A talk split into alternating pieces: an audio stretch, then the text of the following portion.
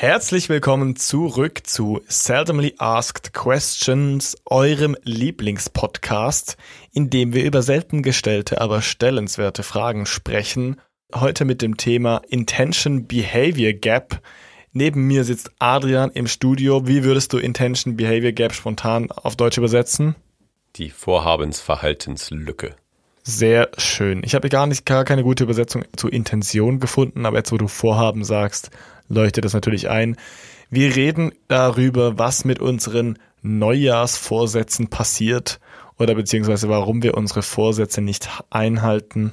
So rational wie sie auch sind, wenn sie gefasst werden. Das ist ein psychologisches Phänomen, das wirklich mal Beachtung verdient.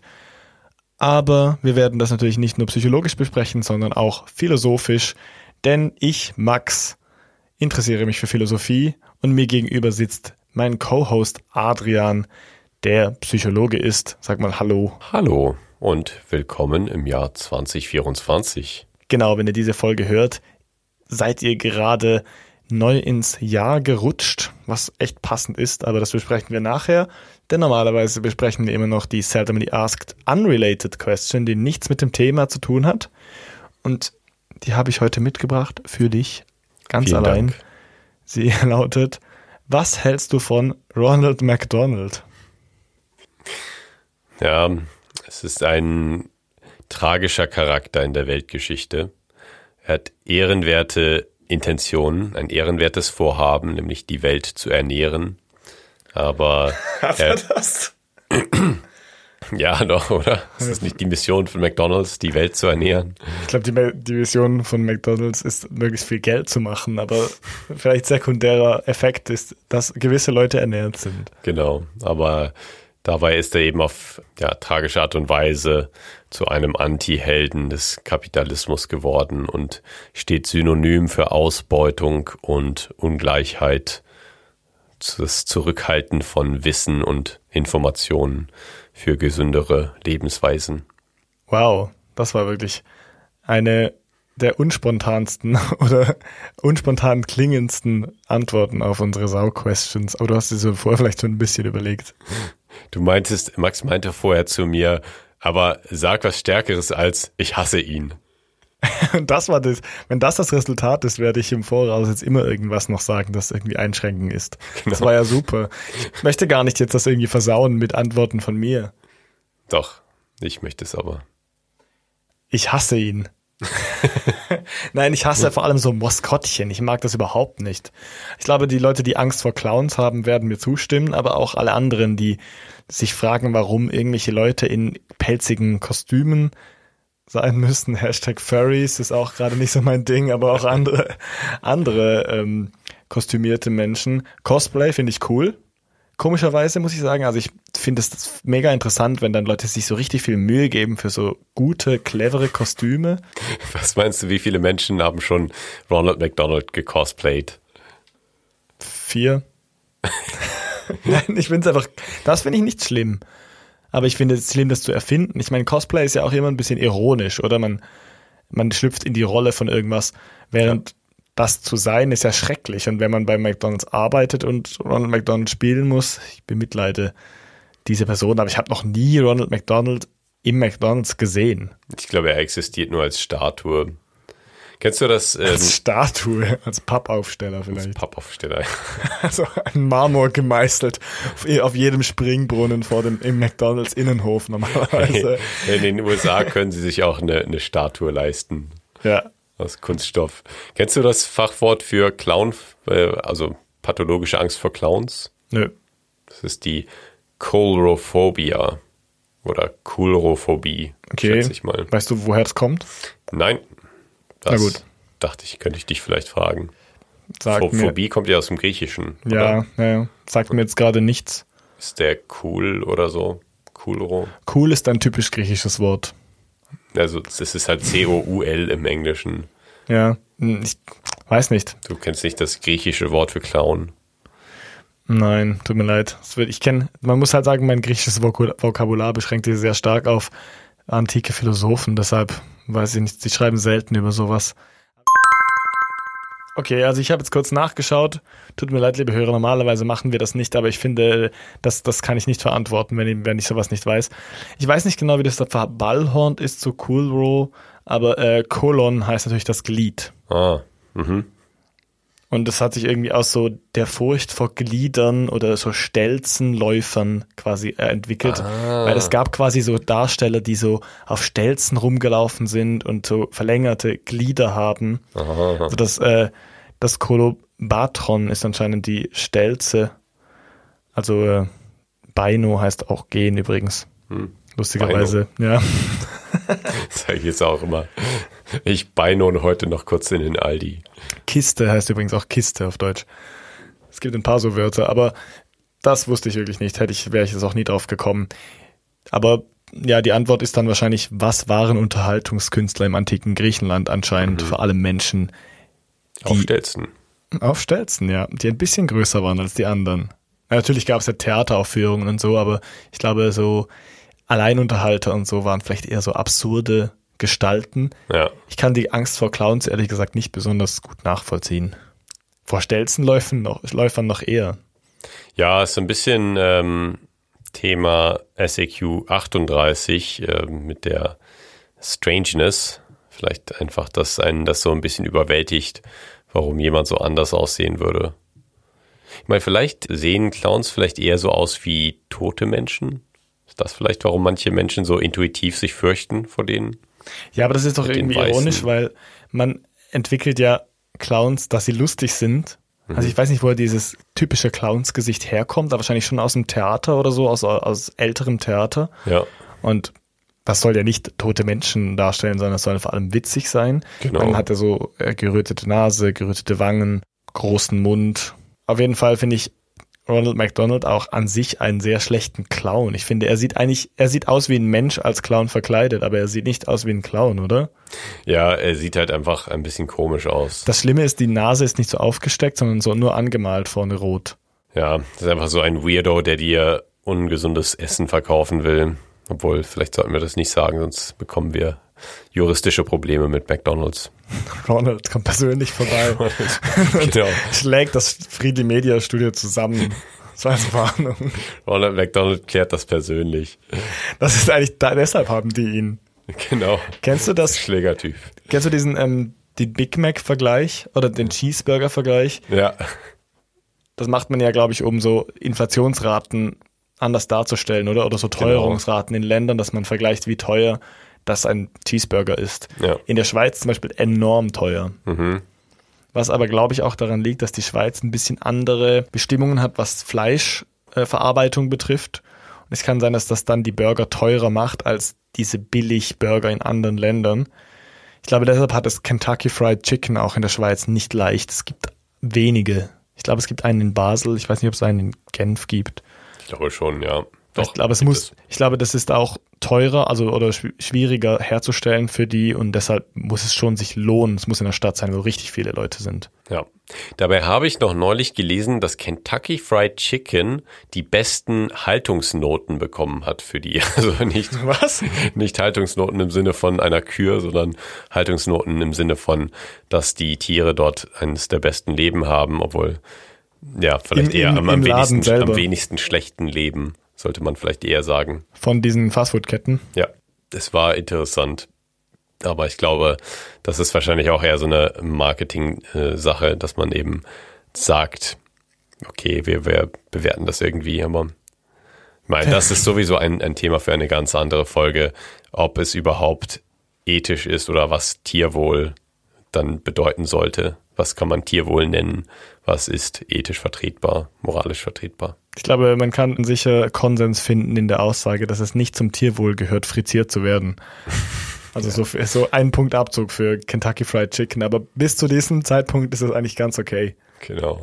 Dann kommen wir doch zur Beantwortung unserer heutigen Seldomly Asked Question zur Vorhaben-Verhaltenslücke.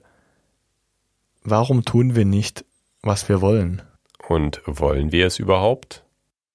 Heute bei Seldomly Asked Questions Neujahrsvorsätze und die Behavior Intention Gap.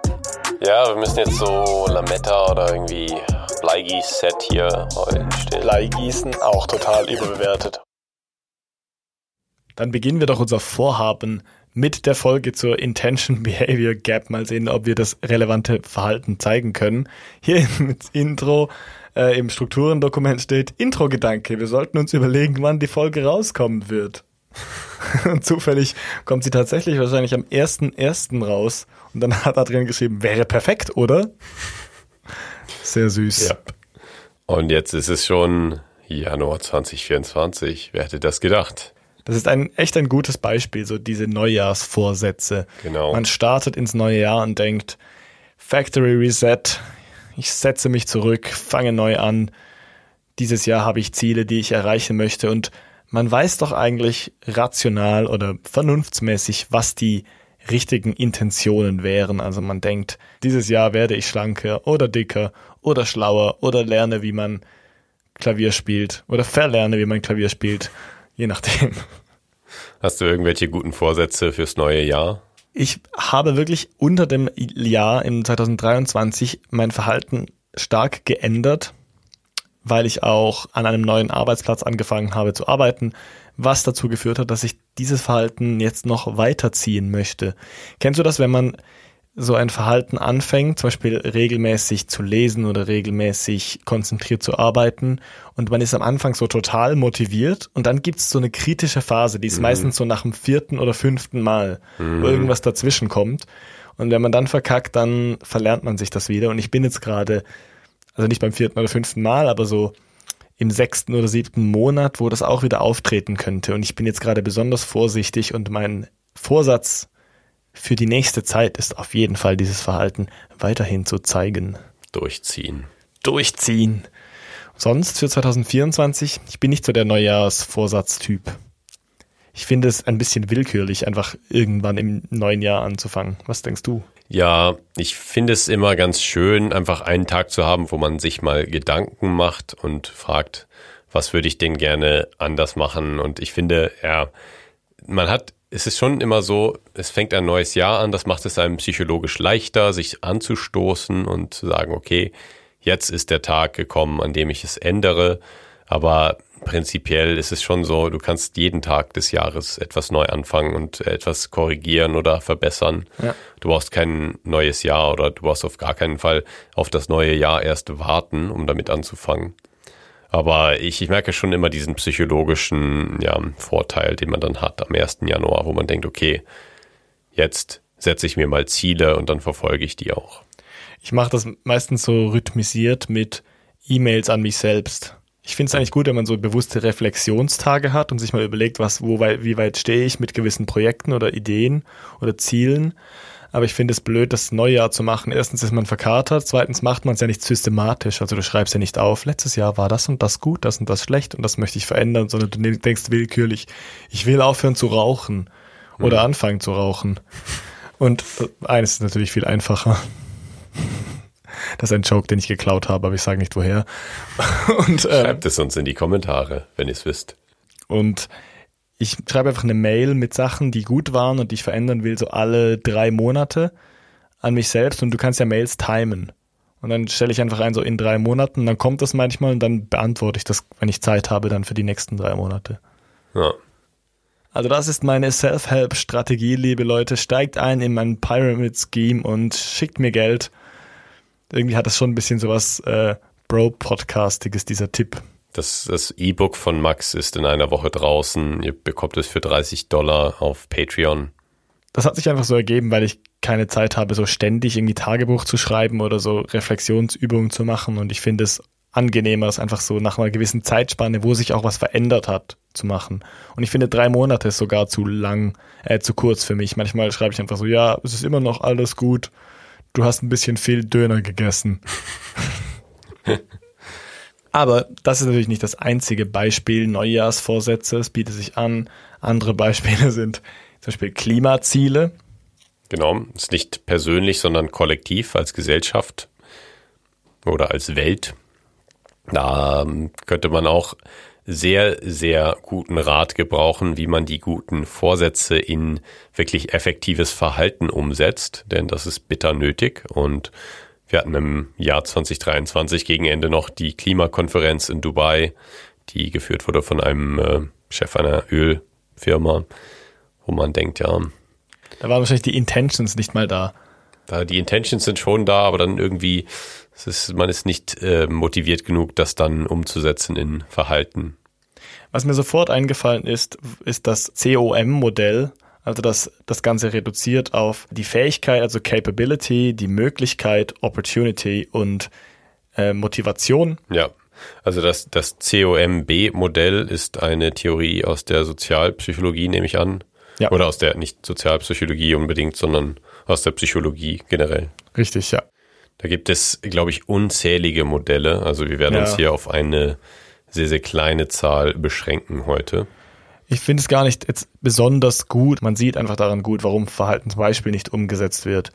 Also ich habe eben als Beispiel genommen, einmal pro Woche Flunkyball spielen. Das ist so ein Trinkspiel, wo man so hin und her rennen muss.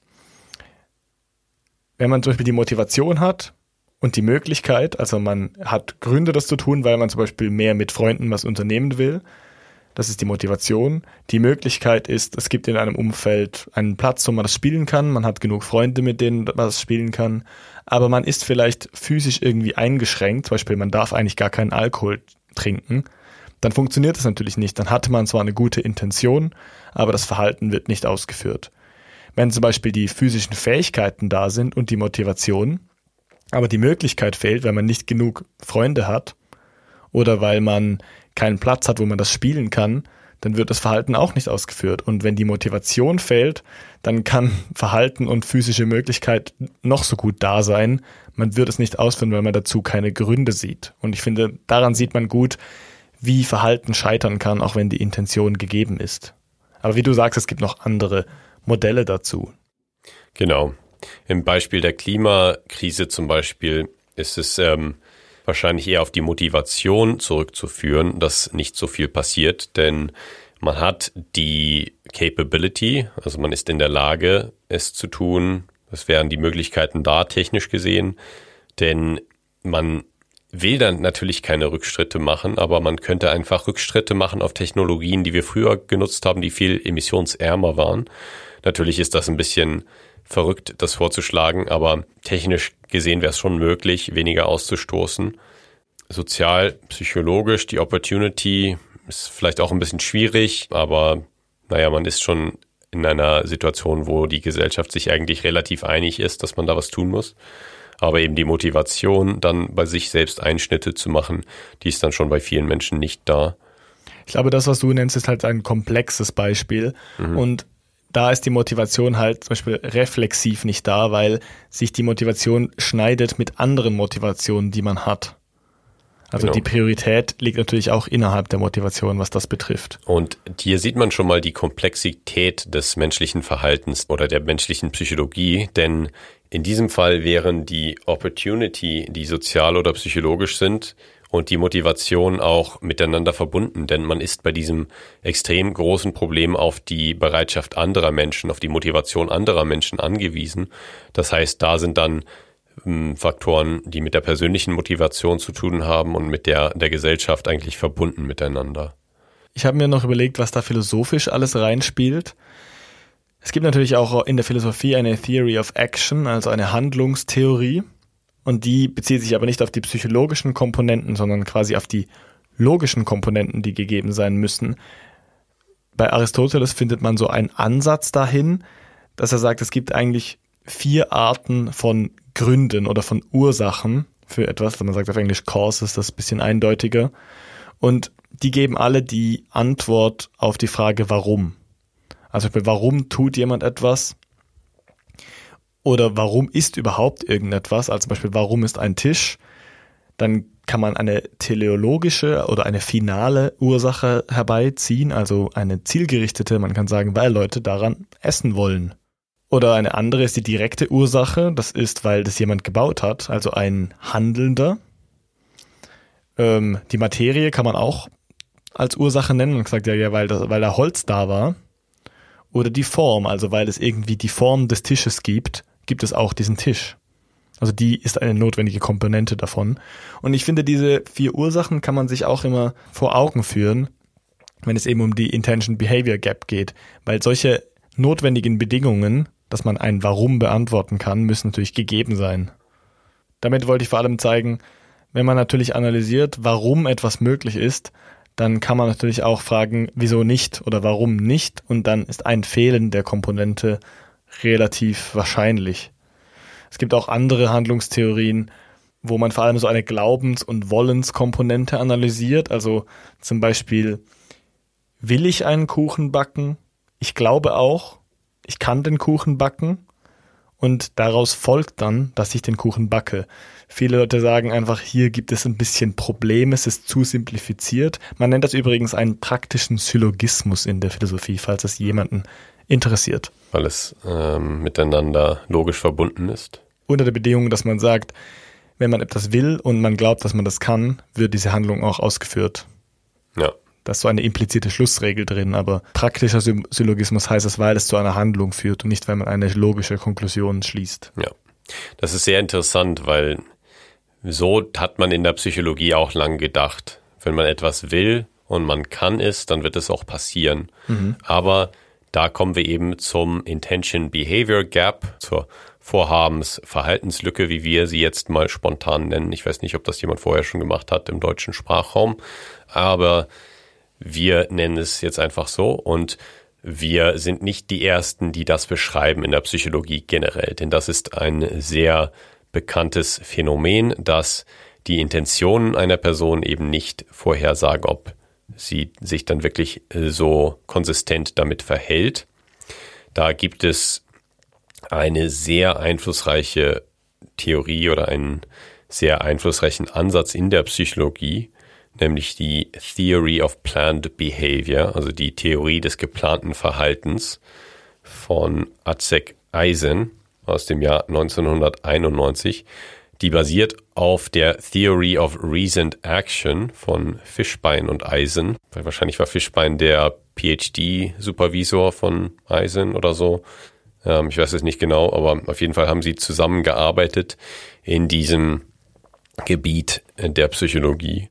Und sie haben eben sich mit der Frage befasst, warum, weil Klimakrise gibt es noch nicht so lange oder damals war es noch nicht so prominent, aber Neujahrsresolutionen haben Menschen schon seit Urzeiten, würde ich mal sagen, also zumindest solange es Kalender gibt. Ich wollte gerade sagen, solange es Neujahre gibt. ja, solange es Kalender gibt, gibt es auch Menschen, die sich zum neuen Jahr etwas vornehmen und die ja psychologische Forschung auch schon vor den 90er Jahren, aber eben in den 90er, 90er Jahren dann mit der Theory of Planned Behavior hat sich eben damit befasst, wie man menschliches Verhalten vorhersagen kann? Und warum ist es so, dass Menschen, die die Intention haben, etwas zu machen, es nicht immer machen. Denn das hat sich in der Forschung sehr, sehr breit gezeigt, dass man eben Leute befragen kann und die sagen dann, ja, ich möchte X tun. Und dann misst man das Verhalten in den kommenden Wochen und man merkt, ah, nur ein be bestimmter Prozentsatz der Leute schafft es tatsächlich dann X auch auszuführen und sich so zu verhalten. Ich sage jetzt einfach mal provokativ, ich weiß, dass das nicht stimmt, aber könnte man nicht auch das erklären mit sozialer Erwünschtheit? Zum Beispiel, dass die Leute sagen, was sie denken, was richtig ist, was man tun sollte, aber eigentlich sind sie gar nicht wirklich dieser Meinung? Genau, also das wäre ein methodologisches Problem in der psychologischen Forschung, wenn die Messungen von psychologischen Variablen, die wir messen möchten, zum Beispiel die Intention, etwas zu tun, der Wille, etwas zu tun, wenn diese Messungen eben nicht super akkurat sind und Menschen sich eben aufgrund der Art der Messung, zum Beispiel ein Fragebogen oder ein sehr ernst dreinblickender Mann fragt einen etwas sehr Persönliches, wenn die Menschen dann aufgrund dieser Eigenheiten der Messungen dann andere Antworten geben als das, was eigentlich stimmt. Und das wäre zum Beispiel, wenn sie sozial erwünschte Antworten geben. Ja, und man kann ja auch da sehr suggestiv sein. Also man könnte ja sagen, willst du nicht oder bist du der Meinung, dass man etwas gegen die Klimaerwärmung tun sollte? Und dann sagen die Leute ja und dann fragt man ja, was machst du denn dagegen? Und dann sind sie vielleicht ehrlich und sagen nicht so viel. Obwohl man könnte immerhin dagegen antworten und sagen, sie müssen ja dann auch bei der Handlung eher sozial erwünschte Antworten geben, kon konsequenterweise. Aber ja, darauf wollte ich hinaus mit dem praktischen Syllogismus. Der beschreibt ja eben nicht die Intention Behavior Gap oder da sieht man das Problem. Nur weil jemand was will, also die Intention hat und etwas tun kann, tut er es noch lange nicht. Die Frage ist, was ist denn, was meint denn die Psychologie, ist dieses fehlende Stück? Da gibt es eben die angesprochene Theory of Planned Behavior, also die Theorie des geplanten Verhaltens. Und die hat drei Variablen beschrieben, nämlich wie steht man zum Thema, sagen wir mal, jetzt ins Fitnessstudio gehen zum Jahresbeginn und mehr Sport machen. Was hat man für eine Ansicht dazu? Ist man da positiv oder negativ eingestellt? Was für eine subjektive Norm gibt es? Hat man das Gefühl, dass andere Menschen das eher gut finden oder eher schlecht finden? Ist das eher verpönt? Und die, ähm, ja, der empfundene Verhaltensspielraum, ist man persönlich oder schätzt man sich als in der Lage ein, das auch zu tun? Und wenn diese drei Variablen dann gut aussehen, also wenn man sagt, ja, ich finde das prinzipiell gut, ich glaube, andere Leute finden es auch gut oder ich glaube auch selbst für mich, dass es eine, eine gute Handlung wäre und ich glaube auch, dass ich die Kontrolle darüber habe. Das heißt, ich bin mir sicher, dass ich es ausführen könnte. Dann ist es eben so, dass man für das Verhalten in Frage kommt. Es wird aber noch erst die Intention damit vorhergesagt. Das heißt, die Ansichten, die subjektiven Normen und die, der empfundene Verhaltensspielraum, die sind dann die Prädiktoren für die Intention. Das heißt, sie sagen voraus, ob die Intention dann gegeben sein kann oder nicht, etwas zu tun. Und aus der Intention geht dann das Verhalten hervor. Das ist die Theorie des geplanten Verhaltens. Und das wurde schon so ähm, sehr, sehr gut erforscht. Da gibt es viele Studien, die das gezeigt haben, dass die, diese Variablen miteinander korreliert sind. Das heißt, wenn das eine gegeben ist, ist das andere meist auch gegeben.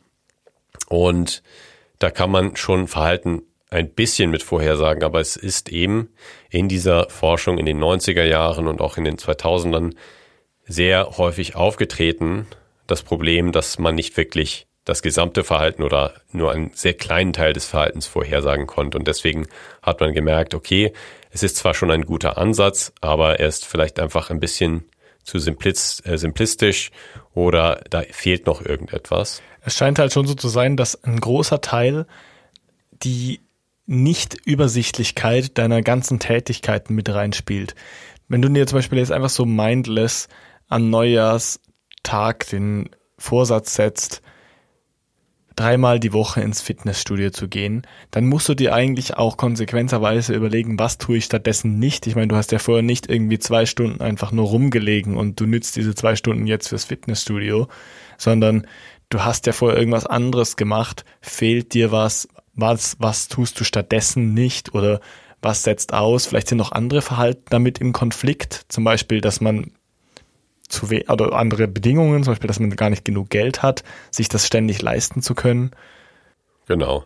Das würde dann einerseits in die Ansichten zählen, mit reinspielen. Zum Beispiel, dass man eben sagt, ja, Fernsehen ist mir dann letzten Endes doch lieber als das Fitnessstudio. Ich habe zwar eine positive Einstellung dazu, aber sie ist nicht positiv genug, um eben positiver zu sein als die Einstellung zum Fernsehen. Und deswegen, ja, beeinträchtigt das eben auch meinen, meinen empfundenen Verhaltensspielraum, wo ich denke, ja, ich habe eigentlich dann doch nicht so die, die Möglichkeit oder ich bin nicht in der Verfassung, es zu tun, denn es würde dann halt meine Fernsehzeit äh, verkürzen und das möchte ich nicht. Wir haben ja in der Aufmerksamkeitsfolge schon drüber gesprochen, dass es sich manchmal bei Selbstkontrolle um eine Art Kontingent handelt. Zumindest kann man das nicht einfach willkürlich hochschrauben. Und gerade wenn man sich so Vorsätze setzt, die man eigentlich schon richtig findet für sich selbst, aber die sehr viel Aufwand und Selbstkontrolle benötigen, dann überschätzt man sich zumeist einfach. Also ich meine, wenn man sich sagt, ich gehe ab jetzt dreimal die Woche ins Fitnessstudio, weil dreimal optimal wäre, dann unterschätzt man einfach, wie viele selbst, wie viel Selbstkontrolle man aufwenden muss, andere Dinge nicht zu tun und dann zu gehen. Also ich meine, die besten Tipps zu so Verhaltensänderungen sind einfach sehr klein anzufangen. Vielleicht einmal pro Woche oder keine Ahnung, vielleicht auch nur zu Hause mal kleine Übungen und dann merkt man, je nachdem, ob es einem Spaß macht oder nicht, und man schraubt das schon selbst ein bisschen hoch. Das, was ich vorher noch sagen wollte, was schon ein bisschen impliziert wurde, war, dass eben die Ansichten die subjektiven Normen und der empfundene Verhaltensspielraum sich gegenseitig beeinflussen können. Die sind gegenseitig miteinander verbunden. Und dann, was du gerade gesagt hast, ist auch sehr gut. Das ist ein sehr guter Rat, denn es hilft, Sachen konkreter zu machen, planbarer zu machen. Und da gibt es Forschung aus den späten 90er Jahren von Peter Gollwitzer, einem Professor, mit dem ich schon persönlich geredet habe, interessanterweise, mal bei einem Interview. Ich habe mich mal auf eine Stelle beworben.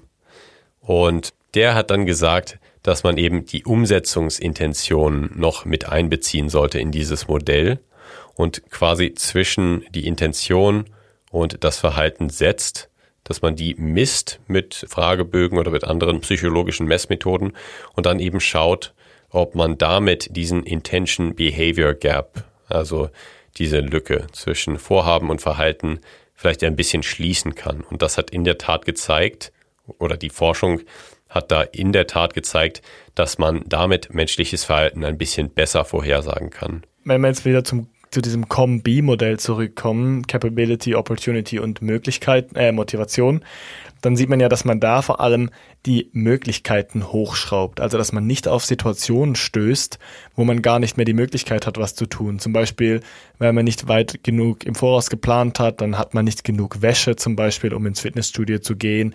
Oder man hat vielleicht gar nicht genug Sportkleider. Und das wäre zum Beispiel so Umsetzungsintention, dass man auch vorhat, sich vorzubereiten. Zum Beispiel jeden Abend, bevor man gehen will, die Sporttasche bereitzustellen. Dass man wirklich minimalst Aufwand hat zu dem Zeitpunkt, wo man sich quasi überwinden muss. Ich finde, hier wird dann auch so ein bisschen der psychologische Einfluss ersichtlich. Und da ist vielleicht auch so ein kleiner Gap in diesem Modell. Denn ich denke mir so, ja, verschiedene Leute würden wahrscheinlich verschiedene Opportunities sehen. Also verschiedene Leute würden sagen, ja, da ist jetzt gerade die Möglichkeit oder da ist nicht die Möglichkeit in einer vergleichbaren Situation.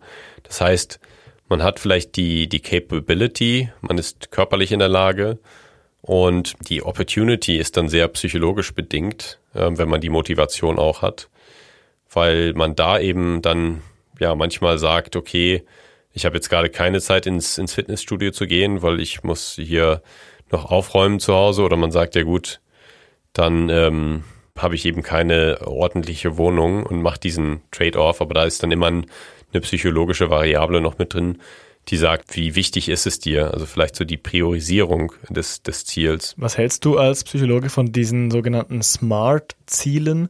Das wollte ich schon immer mal fragen. Das ist ein Modell, das, wenn ich das richtig verstehe, so Ziele, die man sich setzt, so messbar machen soll, dass man quasi weiß, wie gut dass man Fortschritte hat. Also kurzes Akronym zu erklären. S steht für so spezifisch, also ist das Ziel genau formuliert, nämlich nicht, ich will mehr ins Fitnessstudio gehen, sondern ich will einmal montags pro Woche ins Fitnessstudio gehen, zwei Stunden lang am besten. Dann messbar, so ist das Ziel quantitativ oder qualitativ messbar. Das heißt, kann ich irgendwie kontrollieren, ob ich das durchziehe. Beim Fitnessstudio ist es relativ einfach, so wie oft gehe ich dahin. Man kann auch sein eigenes Gewicht messen, zum Beispiel, wenn man das möchte. Dann A steht manchmal, wird übersetzt mit attraktiv auf Deutsch. So motiviert mich das Ziel überhaupt? Warum? Zum Beispiel, weil ich vielleicht fitter im, im Treppenlaufen werden will oder weil ich mit meinen Freunden joggen gehen will und mithalten möchte. R steht für realistisch. Also ist das überhaupt machbar? Kann, habe ich überhaupt Zeit, einmal pro Woche zu gehen? Und T steht auf Deutsch, glaube ich, oft für terminiert oder also so, ist das zeitlich festgelegt? Ich habe das schon ein paar Mal gehört, so in Workshops zu Zeitmanagement und zu Zielsetzung, ich, aber ich weiß nie so richtig, ob das psychologisch hinterlegt ist oder bewiesen ist. Ja, also ich persönlich, meine persönliche Meinung ist, ich mag das sehr gerne, aber ich weiß eben auch nicht, wie viel Forschung dahinter ist. Ich glaube, es ist schon in einigen Studien bewiesen worden, aber ich weiß nicht, wie viele Studien es jetzt gab, die da keine Effekte gefunden haben. Ich weiß auf jeden Fall, dass es so in Coaching-Kreisen extrem gerne gezeigt wird, extrem gerne besprochen wird, weil es ist ein cooles Akronym und ich finde es auch, also ich persönlich finde es, wie ich gerade gesagt habe, auch nützlich oder gut, sich seine Ziele so zu setzen und ähm, es basiert eben auch auf der Theory of Planned Behavior, auf dieser ähm, Erweiterung mit den Implementation Intentions. Also das nimmt auch schon sehr, sehr etablierte psychologische Forschung und ähm, ja, wendet das dann eben an. Ich kann mir auch nicht vorstellen, wie man das untersuchen möchte, weil dann zwingt man ja Leute quasi dazu, entweder ein vorgegebenes Ziel zu vollführen oder auszuführen. Oder man lässt sie ihre eigenen Ziele nehmen und dann ist es ja auch total davon abhängig, was sie für Ziele auswählen. Naja, man, man kann ja schon gut eine Studie machen, wo man einfach Menschen nimmt, sagen wir mal 50 Menschen, die fitter werden wollen oder vielleicht ein gewisses Ziel haben, was messbar ist, aber die eine Hälfte dieser Gruppe bekommt dann eben Smart Goals, das heißt, die bekommen viele kleine Ziele, die sehr spezifisch sind, sehr messbar und zeitlich abgesteckt und die andere Person, äh, die andere Hälfte der Gruppe hat dann einfach nur dieses große Ziel. Dump Goals. Sagen wir mal 100 Kilogramm im Benchpress. Und da ist es schon, da kann ich dann schon sehr, Ziel. da kann ich dann schon relativ leicht sehen, wie man das messen könnte in einer Studie. Ja, stimmt, du hast recht. Man könnte wirklich gut eine Kontrollgruppe machen. Ich habe nur gerade vorher überlegt, man hat natürlich dann auch noch einen zusätzlichen Ansporn, wenn man bei einer Studie mitmacht, weil man ja was dafür kriegt meistens. Genau. Was es ein bisschen verfälschen würde, aber die, die auch, äh, die, die Smart-Ziele nicht haben, kriegen das ja eigentlich auch. Genau, also es ist natürlich, es muss natürlich immer irgendwo messbar sein. Das heißt, ja, 100 Kilo Bench Press ist halt auch messbar, aber es ist eben kein Smart Goal, weil es, es ist nicht äh, zeitlich definiert, es ist nicht besonders klein, wenn du jetzt gerade bei 20 Kilo vielleicht anfängst. Ich wollte gerade sagen, keiner hat das Ziel erreicht. Genau. Und da ist es eben, gerade wenn du ein Riesenziel hast, wie olympischer Champion zu werden oder auch also eine befördert zu werden im Beruf oder vielleicht die Landesmeisterschaften oder die Kreismeisterschaften in irgendwas zu gewinnen. Also im Sport werden die natürlich sehr viel angewendet, diese Zielsetzungstechniken. Da ist es dann schon so, dass es sehr hilft, wenn du dein großes Ziel in viele kleine Ziele äh, einteilst. Ja, also ich will, ich arbeite so in meinem Arbeitsalltag sehr oft mit ähm, so dem Word Count in dem Dokument, wo ich gerade arbeite, dass ich immer so ein bisschen schaue, wie der hochgeht, weil das einfach motiviert, dass man sieht, ah, ich bin schon bei 20.000 Wörtern oder ich bin bei 60.000 Wörtern. Oder das weil Seitenzahl geht auch, aber das ist eher ungünstig aus meiner Erfahrung, weil man natürlich nicht jedes, jeden Tag eine Seite schreibt. Aber man schreibt sicher jeden Tag ein Wort. Man könnte sich, könnte sich zum Beispiel vornehmen, jeden Tag zehn Wörter zu schreiben. Das ist mega easy machbar und meistens ist man dann schon im Schreibflow und dann bleibt man dran und dann schreibt man vielleicht doch mal eine Seite oder zwei pro Tag. Ich weiß nicht mehr, ich glaube, ich habe einmal im Januar das gemacht. Ich weiß nicht, ob es ein Neujahrsvorsatz war, aber ich habe einmal im Januar begonnen, mir immer den Wecker für 6 Uhr zu stellen und dann um 7 ins Fitnessstudio zu gehen. Und ich habe mir einfach gesagt, okay, ich mache jetzt jeden Tag irgendwie 30 Liegestütz und ähm, so und so. Ich habe es relativ präzise gemacht und gesagt, okay, ich plane es einfach so präzise wie möglich. Ich schaue, dass ich nicht das große Ziel mache, sondern dass ich mir für jeden Tag so eine Liste von Zielen mache. Und ja, das war sehr interessant, das mal zu machen. Und wie gut hat das funktioniert?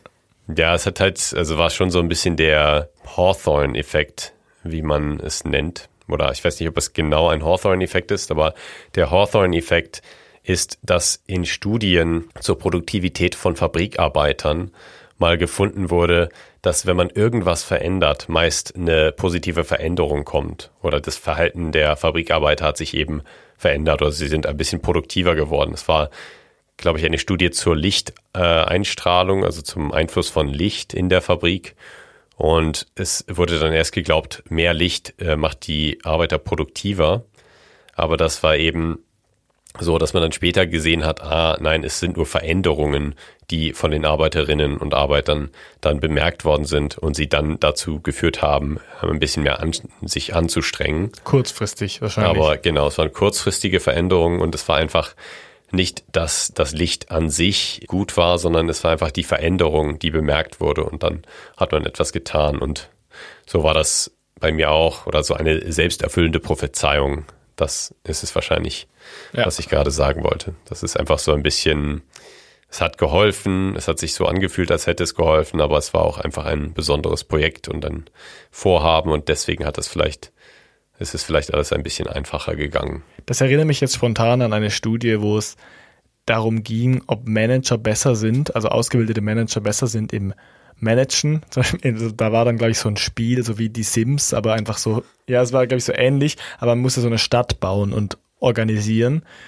Und man hat dann, glaube ich, gefunden, jetzt spreche ich schon wie du, Man hat rausgefunden, dass die, ähm, dass die Manager nicht besser sind in dem Spiel, aber am Anfang viel mehr Entscheidungen treffen, weil die einfach sehr entscheidungsfreudig waren in ihrem Verhalten. Und ich glaube, das spielt da ein bisschen mit rein, dass man dann das Gefühl hat, wenn man so viele Entscheidungen trifft, läuft es gut und man kommt gut voran. Und die Leute, die eben keine Manager waren oder Managerinnen, haben sehr gezögert manchmal und teilweise auch gar nichts verändert und es ist fast gleich gut rausgekommen. Muss schauen, ob ich das finde und in die Quellen tun kann. Das ist mir jetzt wirklich spontan angefallen aus dem Psychologiestudium. Das gibt es auch am Finanzmarkt, dass man eben diese betreuten Fonds hat, die von irgendwelchen erfahrenen ähm, Fondsmanagern geleitet werden. Und ja, häufig ist es dann so, dass die gar nicht besser performen als so ein Leitindex wie der S&P 500 oder der MSCI World. Und ja, es ist einfach immer so eine menschliche, so ein menschlicher Impuls, etwas zu tun. Und man fühlt sich dann noch gut, weil man denkt, ja, ich bin aktiv, ich habe Entscheidungen getroffen und Sachen gemacht. Und natürlich kann das auch gut sein, einfach weil man sich dann besser fühlt. Aber ja, das heißt nicht unbedingt, dass es wirklich dann einen, einen Unterschied macht. Dann können wir jetzt nochmal versuchen, unsere SAQ zu beantworten.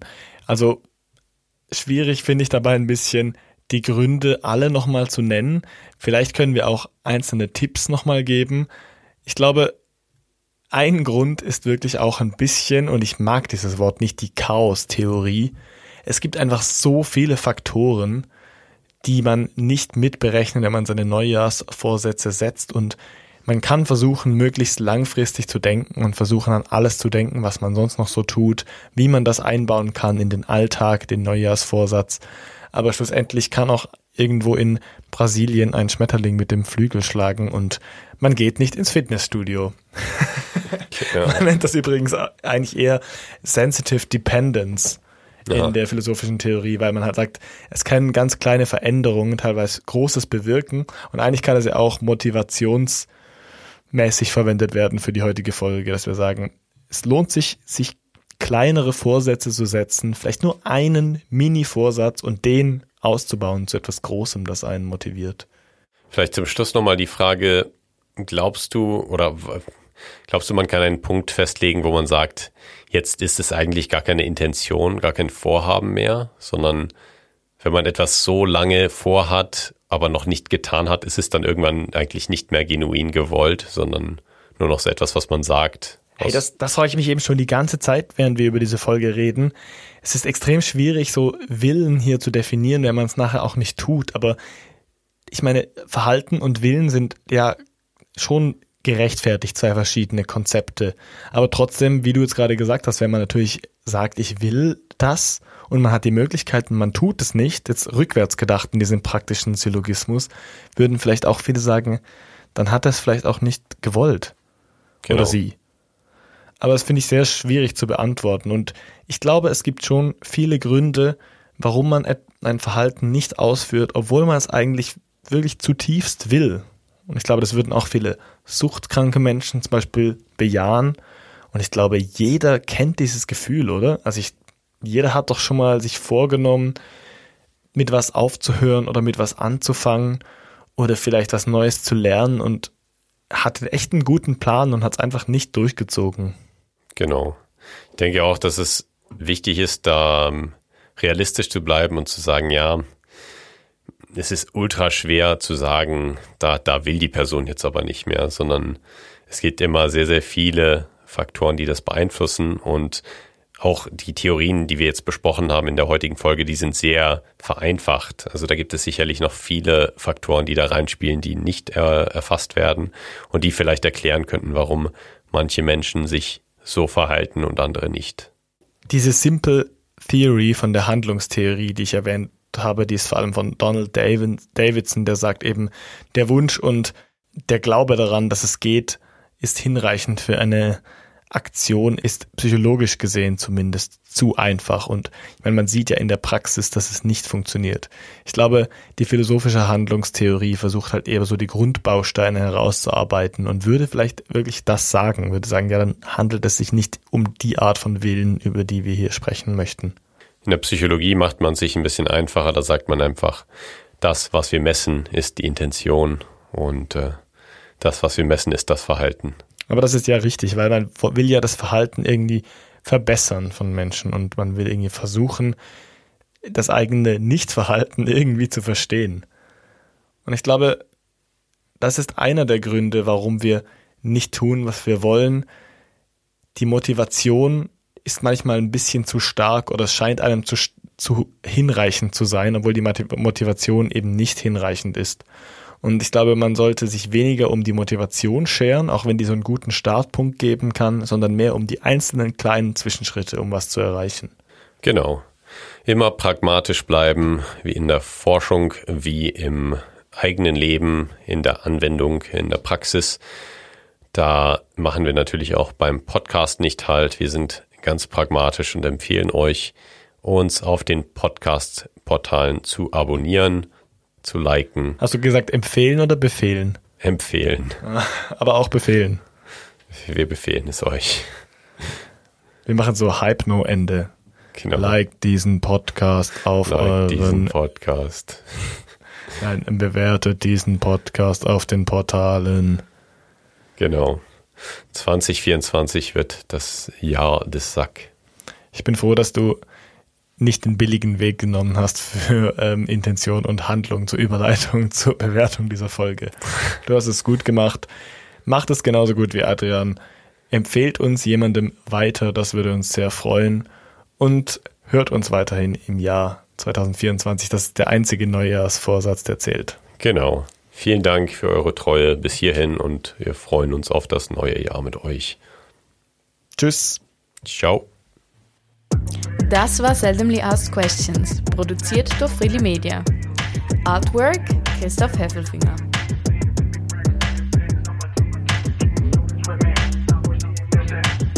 Musik Balance Cooper.